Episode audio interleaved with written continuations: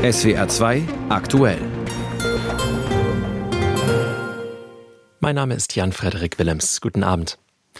Bei uns geht es heute Abend um diese Themen. Das Unwetter. Wie ist der Blitzglatteistag im Südwesten abgelaufen? Die Verteidigung.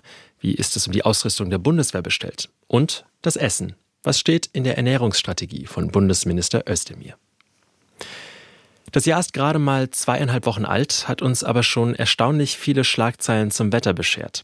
Nach den schweren Überflutungen in Norddeutschland zum Jahreswechsel hat uns in der Südhälfte des Landes heute die Eisesglätte in Atem gehalten. Zum Beispiel musste der Frankfurter Flughafen seinen Betrieb einstellen, weil die Flugzeuge bei dem gefrierenden Regen nicht enteist werden konnten.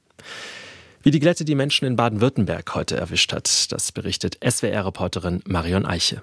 Das Glatteis war angekündigt. Unter anderem über die Warn-App Nina berichtet die Stadt Freiburg. Deshalb waren die Menschen dort recht vorsichtig. Denn hier hatte das Blitzeis schon in der Nacht das Stadtgebiet erfasst. Trotzdem fuhren einige mit dem Fahrrad zur Arbeit. Sehr glatt, aber auf den größeren Straßen geht's. Klapperbrücken und äh, auf Kreuzungen, da war es teilweise ein bisschen glatt, da musste man schon aufpassen. Ich wohne ein bisschen abgelegen und Straßenbahn, da brauche ich Ewigkeiten. Ich habe halt Vorsicht walten lassen. Vernünftig war es natürlich nicht, das muss ich zugeben. 30 Prozent mehr Einsätze als an einem gewöhnlichen Wochentag gab es etwa im Stadtgebiet Freiburg und im Landkreis Breisgau-Hochschwarzwald. Bis 14 Uhr waren die Rettungskräfte mit 170 Krankentransporten unterwegs, bilanziert Rettungsdienstkoordinator German Hummel. Die ersten Einsatzspitzen hatten wir tatsächlich schon in der Tiefnacht. Und tatsächlich ab 1 Uhr hat es angefangen äh, im Bereich des Markgräflerlands und dann auf der anderen Seite in den Höhenlagen im Hochschwarzwald dann auch. Und ab heute Morgen dann halb sechs haben wir zunehmend gemerkt, die Leute, die rausgehen, fallen. Der Weg bis zum Auto war meistens das Gefährlichste. Aus der Straßenbahn ausgestiegen, auf den dann ausgefallen, also aus dem gestreuten Bereich in einen nicht gestreuten Bereich gekommen, einfach gefallen aufs Handgelenk, auf den Kopf, der Klassiker einfach. Bei den meisten Autounfällen im Südwesten kam es zu Blechschäden, aber auf der A6 im Kreis Heilbronn verunglückten zwei Menschen schwer, als sich ein Auto mehrfach überschlug. Die A5 zwischen Rastatt und Baden-Baden musste wegen Blitzeis in beiden Richtungen teilweise gesperrt werden. Auch in Karlsruhe waren Streudienstfahrer wie Norbert Delamotte verstärkt im Einsatz. Wir haben ja die Bereitschaft, die geht 24 Stunden lang, rund um die Uhr. Also ich als Kontrollfahrer fahre morgens um halb drei raus es ist körperlich anstrengend. Also vorgestern gerade mal drei Stunden geschlafen und dann wieder in, in, die Arbeit. Also es geht schon an die Grenze. Viel zu tun hatte auch das Personal in den Unfallkliniken. In Tübingen etwa wurden laut einer Sprecherin bis zum Nachmittag 50 Prozent mehr Menschen als an anderen Tagen behandelt. Denn auch hier waren Gehwege und Straßen spiegelglatt. Das ist jetzt durch den stark einsetzenden Regen erst jetzt passiert und ja, da muss man sich halt ein bisschen anpassen im Gehen und Laufen. Aber hier gerade der Weg hoch war schon holprig. Oh, ich würde sagen, von 1 bis 10, wir haben eine, eine ordentliche 8. Also schon, schon ordentlich, besonders hier in der Altstadt. Selbst so Streusalz kann ich nichts mehr ausrichten, ne? Fällt irgendwo hin. Ich bin heute schon dutzende Male weggerutscht, ja. Nicht wirklich dramatisch, aber auch das gehört zur Blitzeisbilanz dieses Tages. Vielerorts blieb der Müll liegen oder stehen. So waren Mülltonnen laut dem Abfallwirtschaftsbetrieb Main-Tauber-Kreis zum Teil vereist, gelbe Säcke klebten am Boden fest. In Südbaden kamen die Müllfahrzeuge teilweise erst gar nicht voran. Ein Beitrag von Marion Eiche. In Rheinland-Pfalz hat das Blitzeis heute vor allem zu zahlreichen Unterrichtsausfällen geführt. Die Abiturprüfungen sind heute laut Bildungsministerium aber problemlos gelaufen. Zur Lage im Norden von Rheinland-Pfalz. Andreas Kriesam aus dem SWR-Studio Koblenz. Ja, man kann fast sagen, überall hakt so ein bisschen. Es kommt immer was vom Himmel. Hier bei uns hier in Koblenz ist es eher andauernder Regen. Auf den Westerwaldhöhen, da kommt Schnee runter, auch Eisregen. Viele Autos sind da auch schon mit Eisregen zugefroren. Wir haben viele Busse, die nicht mehr fahren, unter anderem im Westerwaldkreis, im Rhein-Lahn-Kreis, Kochenzell und auch im Rhein-Hunsrück-Kreis überhaupt keine Busse. Und da raten auch die Verkehrsbetriebe, sich vorher zu informieren, ob die Busse überhaupt fahren oder nicht. Und teilweise ist auch der Unterricht ausgefallen oder sind auch Kindergärten erst gar nicht heute geöffnet eröffnet worden. Andreas Kriesam aus Koblenz. In der Eifel hat es darüber hinaus noch einen tödlichen Unfall gegeben. Ansonsten ist es meist bei Blechschäden geblieben. Ähnlich die Situation auch in anderen Regionen, beispielsweise in Trier oder in der Pfalz. Und wenn Sie in den kommenden Stunden und Tagen up-to-date bleiben wollen, auf swr.de finden Sie unsere stets aktualisierten Newsticker zur Wetterlage in Baden-Württemberg und Rheinland-Pfalz und heute Abend in einem SWR Extra Schnee und Glatteis im Südwesten, direkt nach der Tagesschau im SWR-Fernsehen. Beim Essen lässt man sich nur ungern reinreden. Selbst von Angehörigen des engsten Familienkreises werden Tipps zur Tomatensauce schnell mal als Überschreitung persönlicher Grenzen gewertet. Wenn die Einlassungen dann von noch weiter außen kommen, kann es schnell zum Politikum eskalieren. Speziell, wenn aus der Politik Vorschläge kommen, woraus eine gesunde Ernährung zu bestehen hat. Wir sehen also, das Territorium, auf dem sich Bundesernährungsminister Özdemir bewegt, ist nur mit äußerster Vorsicht zu betreten. Trotzdem hat er heute eine lang erwartete oder befürchtete, je nach Blickwinkel, Ernährungsstrategie vorgestellt. Berlin-Korrespondentin Eva Ellermann weiß, warum eine solche Strategie notwendig ist. Weil es sich in ganz vielen Bereichen unseres Lebens auswirkt, wie und was wir essen. Und weil zwar die ganz große Mehrheit der Bevölkerung sagt, ich will gesund essen, aber es im Alltag nicht tut. Im Gegenteil, wir essen uns oft krank. Das ist nicht nur schlecht für den Einzelnen, sondern kostet auch Milliarden. Darauf hat Ernährungsminister Özdemir heute hingewiesen. Dazu kommt, wie wir essen, das hat auch große Auswirkungen auf Klima- und Tierschutz. Die Massenproduktion von Fleisch spielt da eine große Rolle. Und nicht zuletzt, sagt Özdemir als Landwirtschaftsminister, nicht zuletzt profitieren auch die Bauern hier bei uns davon, wenn wir uns gesünder ernähren und mehr von dem essen, was bei uns wächst. Und zum erklärten Ziel, das hinter dieser Strategie steckt? Es geht darum, dass Rahmenbedingungen gefördert werden, die es uns leichter machen sollen, gesund essen zu können. Oder wie Özdemir es ausgedrückt hat, ich will, dass jeder eine echte Wahl für gutes Essen bekommt. Gesund, nachhaltig und lecker soll es sein. Erstmal soll das Essen in Kitas, Schulen und Betriebskantinen besser werden. Da soll vor allem mehr Obst und Gemüse auf den Tisch kommen. Aber auch in Supermärkten soll das Angebot von gesunden Lebensmitteln besser werden. Özdemir findet übrigens gut, was der erste Bürgerrat vor wenigen Tagen vorgeschlagen hat, nämlich ein kostenloses Mittagessen für alle Kinder in Deutschland. Allerdings gibt's im Rahmen der Ernährungsstrategie kein Geld für sowas. Die AOK und die Verbraucherorganisation Foodwatch sagen, die Ernährungsstrategie ist zwar ein guter Ansatz, bleibt aber zu schwammig. Cem Özdemir hat heute die Ernährungsstrategie für Deutschland vorgestellt. Dazu war das Eva Ellermann, unsere Hauptstadtkorrespondentin in Berlin. Es ist jetzt 18.12 Uhr, Sie hören SWR 2 aktuell. Verteidigung ist so ein Thema, worüber wir in Deutschland lange nicht gerne gesprochen haben. Wie Fleischproduktion. Es gibt Verteidigung, so wie es Wurst gibt, aber wie die gemacht wird und was das alles kostet, das lassen wir lieber im Abstrakten. Nur sind die Zeiten der seligen Unwissenheit spätestens seit der Zeitenwende vorbei. Zu nah sind Bedrohungen gerückt und zu ungewiss ist der Schutz zum Beispiel der USA. Und deshalb kommt auch heute dem Jahresbericht der Werbeauftragten Eva Högel im Bundestag besondere Aufmerksamkeit zu. Das möchte ich jetzt im SWR 2 Tagesgespräch mit der CDU-Bundestagsabgeordneten Serap Güler besprechen. Sie ist Verteidigungsexpertin ihrer Fraktion. Frau Güler, in welchem Zustand erleben Sie die Truppe in diesen Tagen und Wochen?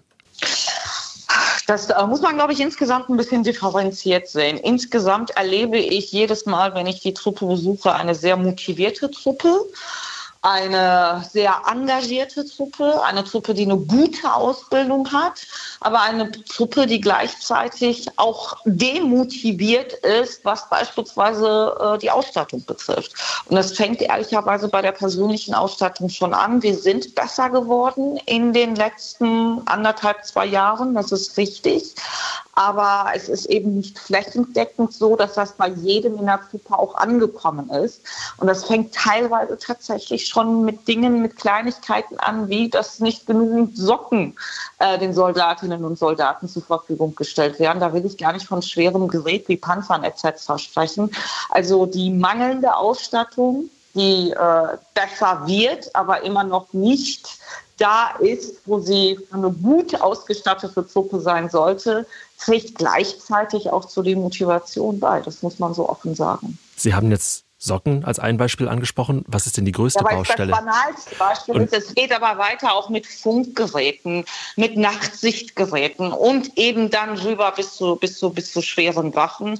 Und es ist insgesamt brauchen wir von allem mehr. Wir haben an diesen Tagen auch wieder aktuell die Diskussion rund um Munition, wie Sie wissen. Auch das ist eine Lücke und die ist ja spätestens seitdem bekannt, seitdem Inspektor Herr Alfon Mainz das vor gut zwei Jahren auch ganz öffentlich öffentlich dargestellt hat, wie blank beispielsweise das her ist. Sind, sehen Sie vor diesem Hintergrund die Verteidigungsfähigkeit Deutschlands gefährdet?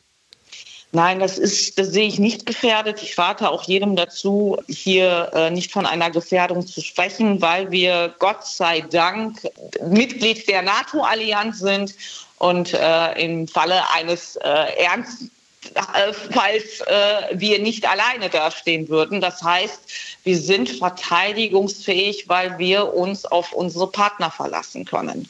Alleine würde es tatsächlich nicht so gut aussehen. Haben Sie denn eine Veränderung erlebt, seit vor ziemlich genau einem Jahr der neue Verteidigungsminister Boris Pistorius sein Amt angetreten hat? Na, ich will das jetzt nicht schmälern, aber Boris Pistorius äh, ist der Nachfolger von Christine Lamprecht. Insofern muss man das vielleicht ein bisschen in Relation setzen, dass jeder, der danach gekommen ist, erstmal eine gute Figur gemacht hätte. Das muss man in aller Deutlichkeit und auch ganz offen sagen. Zur Wahrheit gehört auch, Boris Pistorius hat sich sehr, sehr schnell einen sehr guten Stand bei der Truppe erarbeitet. Er wird als der Minister wahrgenommen, der Probleme anspricht und auch Tacheles spricht. Und das ist auch alles richtig, das ist auch alles gut. Man äh, äh, hat auch das Gefühl, dass er ein Minister mit Tatendrang ist. Äh, wenn wir uns dann jetzt allerdings anschauen, was er tatsächlich bisher umgesetzt und bewirkt hat, äh, war es außer starke Worte eben auch nicht wirklich viel. Und da würde ich mir einfach wünschen, dass er nicht nur äh, mit kantigen, markigen Worten auftritt, sondern eben auch bestimmte Dinge tatsächlich umsetzt, wohl wissend, dass es weniger am Willen, am Gestaltungswillen des Ministers als vielmehr an seiner eigenen Fraktion scheitert.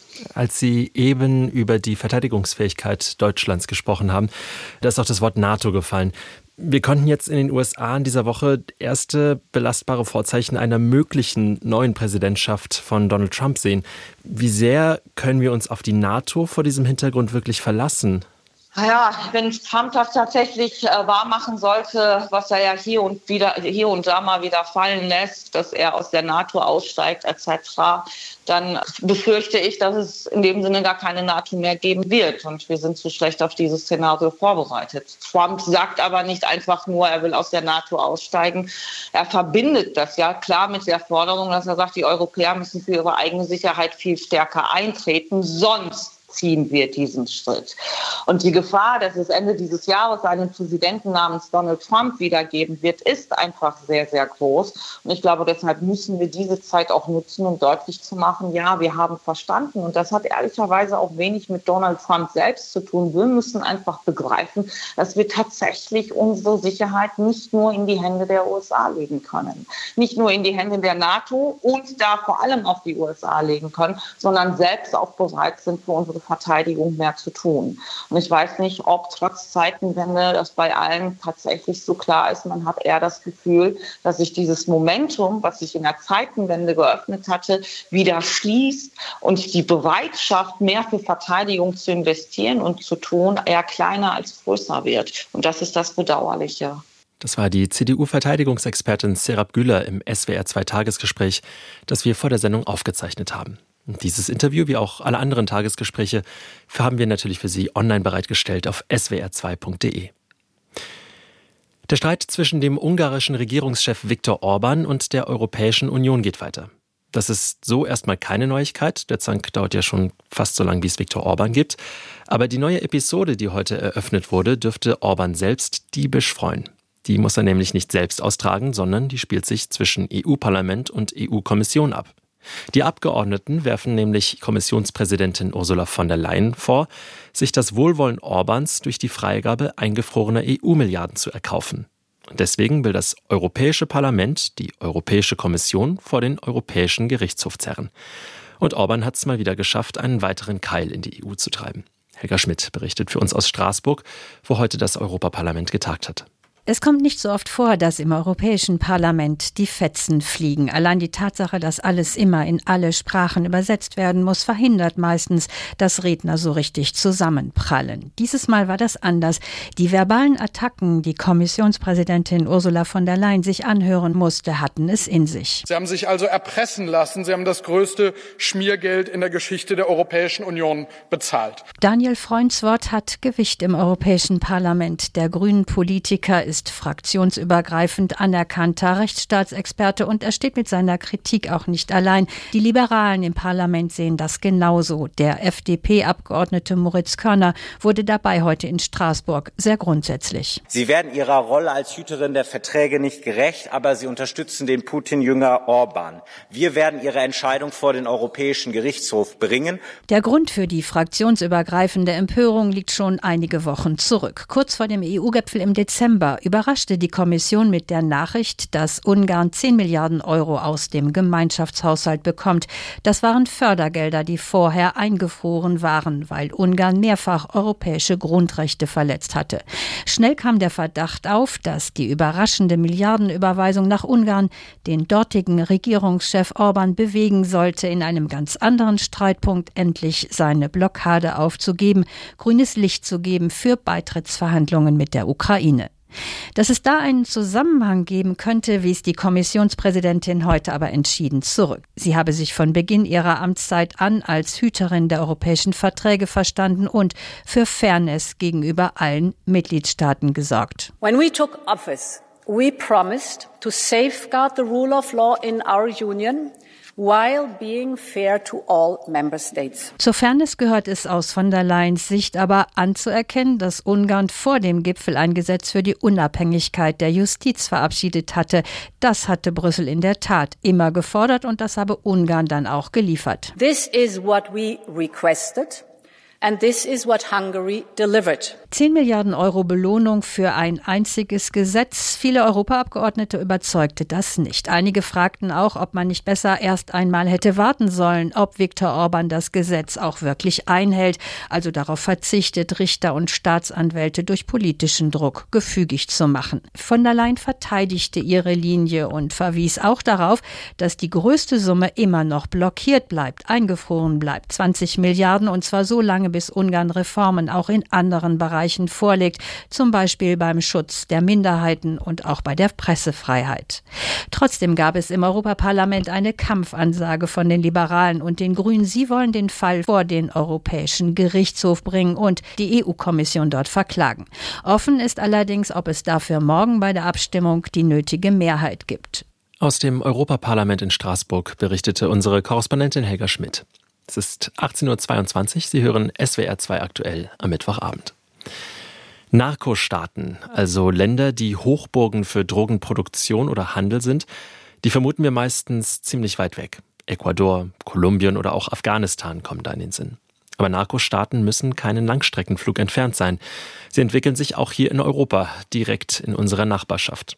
Denn auch Belgien und die Niederländer sind in Gefahr, von der Drogenflut überspült zu werden. Mit allem, was dazugehört tonnenweise Rauschmittelfunde, Gangkriminalität, Auftragsmorde. Die Zollbehörden beider Länder haben heute im niederländischen Hafen Flissingen bekannt gegeben, dass auch im vergangenen Jahr wieder Rekordmengen an Kokain sichergestellt wurden. Mehr dazu von Jakob Mayer. Zwei niederländische Zollbeamte öffnen den Stahlcontainer. Sie tragen schwarze Uniformen mit Leuchtstreifen, Handschuhe, Atemmasken und Sauerstoffflaschen auf dem Rücken. Weil die Luft in den Containern schlecht ist, manchmal ist kein Sauerstoff drin, manchmal benutzen sie auch Gas. Einer der Beamten geht mit einer Taschenlampe rein und untersucht die Blende am Ende des Containers. Nichts, natürlich. Aber anders als bei der Vorführung im Hafen Flissingen haben die Behörden im realen Leben 2023 wieder enorme Mengen an Drogen sichergestellt. In den belgischen Häfen Antwerpen und Seebrücke fand der Zoll insgesamt 121 Tonnen Kokain, 10 Prozent mehr als 2022. In den niederländischen Häfen Rotterdam und Flissingen waren es rund 60 Tonnen, ebenfalls deutlich mehr als im Jahr davor. Die Drogenfahnder setzen auf bewährte Techniken und auf neue, wie das Scannen verdächtiger Container, sagt die Generaldirektorin des niederländischen Zolls Nandette van Schelven. Scannen können wir heel schnell, maar zo'n Bild uitlezen. Die Scanbilder auszulesen ist wirklich viel Arbeit, da kooperieren wir mit den belgischen Kollegen. Eine andere Technik ist, Luft aus den Containern zu saugen und die Hunde dran zu lassen. Hunde sind für uns immer noch eines der wichtigsten Hilfsmittel, um Kokain aufzuspüren. Aber die Schmuggler sind erfinderisch. Wie niederländische und belgische Fachleute in Flissingen erklären, verstecken sie die Ware in der Struktur der Container oder zwischen der Ladung. Sie schweißen Aufbauten an den Rumpf oder sie packen den Stoff in den Motor der Kühlung von Containern. Auch dort suchen die Fahnder. Für die Behörden ist es ein ständiger Wettlauf, um Schritt zu halten mit den kriminellen Methoden, sagt die niederländische Staatssekretärin Aukje de Vries. Onderwaterrobots. Wir wollen zum Beispiel mehr auf Unterwasserroboter setzen und Scans der Container mit künstlicher Intelligenz untersuchen, um besser zu erkennen, ob sie Drogen enthalten. Das alles, damit uns die Kriminellen nicht immer einen Schritt voraus sind, denn das ist meiner Meinung nach unsere eigentliche Aufgabe. Das Geschäft mit den Drogen wirft laut Schätzungen jedes Jahr hohe zweistellige einmalige Milliardengewinne ab. In den Niederlanden halten sich Banden inzwischen für so unangreifbar, dass sie ihre Fäden auf offener Straße austragen, Politiker bedrohen und mutmaßlich einen Journalisten ermordeten. Auch im belgischen Antwerpen kommt es ständig zu Schießereien und Explosionen. Finanzminister Vincent van Pettechem warnt vor südamerikanischen Verhältnissen. Wir müssen wachsam sein, um das zu verhindern. Deshalb stecken wir Geld in unseren Zoll, in Polizei und Justiz. Außerdem verstärken wir die internationale Zusammenarbeit, um den Kampf gegen die Drogen voranzubringen. Dafür sollen belgische Verbindungsbeamte in südamerikanischen Ländern sorgen. Der Stoff kommt vor allem aus Kolumbien, Ecuador, Panama und Brasilien. Belgien hat für 70 Millionen Euro neue Scanner angeschafft und 108 zusätzliche Zollbeamte eingestellt. Bei einer Razzia hat die belgische Polizei gerade 22 Verdächtige festgenommen, darunter drei Polizisten. Aber trotz aller Fahndungserfolge, es scheint genügend Kokain auf dem Markt zu sein, denn der Verkaufspreis steigt nicht, wie der belgische Zolldirektor Stefan Legein bestätigt. Immerhin stellen wir fest, dass kriminelle Banden uns früher nach Beschlagnahmungen in Ruhe ließen, während sie jetzt versuchen, das Kokain zurückzubekommen. Offenbar schaden wir ihnen also irgendwie doch, obwohl der Preis auf der Straße gleich bleibt. Zuversichtlich ist Zolldirektor Legein trotzdem nicht. Es ist so viel Geld im Spiel, dass die Banden ständig nach neuen Wegen suchen, um ihre Drogen nach Europa zu schmuggeln, sagt er. Seine Überzeugung, wir werden den Kampf gegen die organisierte Kriminalität nie gewinnen. Jakob Mayer zur Entwicklung des Rauschgiftschmuggels in Belgien und den Niederlanden. Gendern verboten. Nicht nur in bayerischen Schulen und Behörden, sondern auch aus den Landesbehörden Baden-Württembergs sollen Gendersternchen und Co. verbannt werden. Das hat gestern Abend CDU-Innenminister Thomas Strobel angekündigt und damit eine neue Runde im Kulturkampf um die Sprache eingeläutet. Knut Bauer aus unserer Redaktion Landespolitik. Was ist Ihre Einschätzung? Warum hat Innenminister Strobel das Thema gerade jetzt hochgezogen?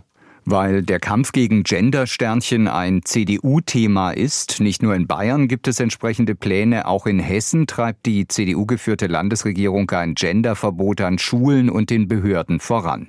Von Schulen und Hochschulen ist in Baden-Württemberg nicht die Rede, aber in Schreiben und Verlautbarungen von Ministerien und Regierungspräsidien soll künftig nicht mehr gegendert werden. So wie jetzt schon in Gesetzestexten und Verwaltungsvorschriften, sagt Innenminister Thomas Stroh. Strobel. Das ist für die Rechtssprache heute schon verbindlich so geregelt und für die Verwaltungssprache im amtlichen, im formellen Verwaltungshandeln werden wir eine ergänzende Regelung in das Kabinett einbringen. Damit wollen Strobel und die CDU auch den Initiatoren des Volksbegehrens gegen das Gendern entgegenkommen. Deren Antrag musste das Innenministerium vor wenigen Tagen aus formalen und rechtlichen Gründen ablehnen. Teile der Grünen wurden von dem Genderverbot ja ziemlich kalt erwischt. Wie sind die Reaktionen da ausgefallen? Ziemlich harsch und fast schon genervt, kann man sagen. Von einem Fetisch gegen das Gendern ist unter der Hand die Rede. Grünen Fraktionsvize Oliver Hildenbrand wirft Strobel und der CDU Verbotsfantasien vor und meint, sie würden sich von Verbotsideologen treiben lassen. Aus seiner Sicht gibt es keinen weiteren Regelungsbedarf und so sieht es auch Ministerpräsident Winfried Kretschmann, der ohnehin wenig vom Gendern hält. Man sagt heute halt Studierende und nicht mehr Studenten, obwohl Studierende gar nicht immer studieren.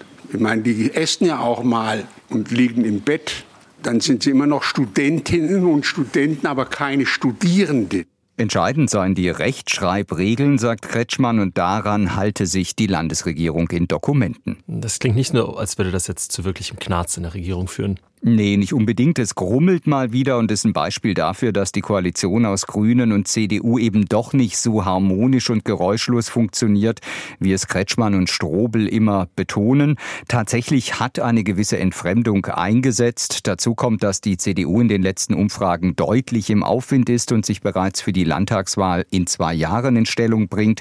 Aber für einen echten Streit taugt das Thema nicht. Bewegt das denn wirklich die Menschen in Baden-Württemberg? Ist das die Debatte? Debatte, die jetzt geführt werden muss?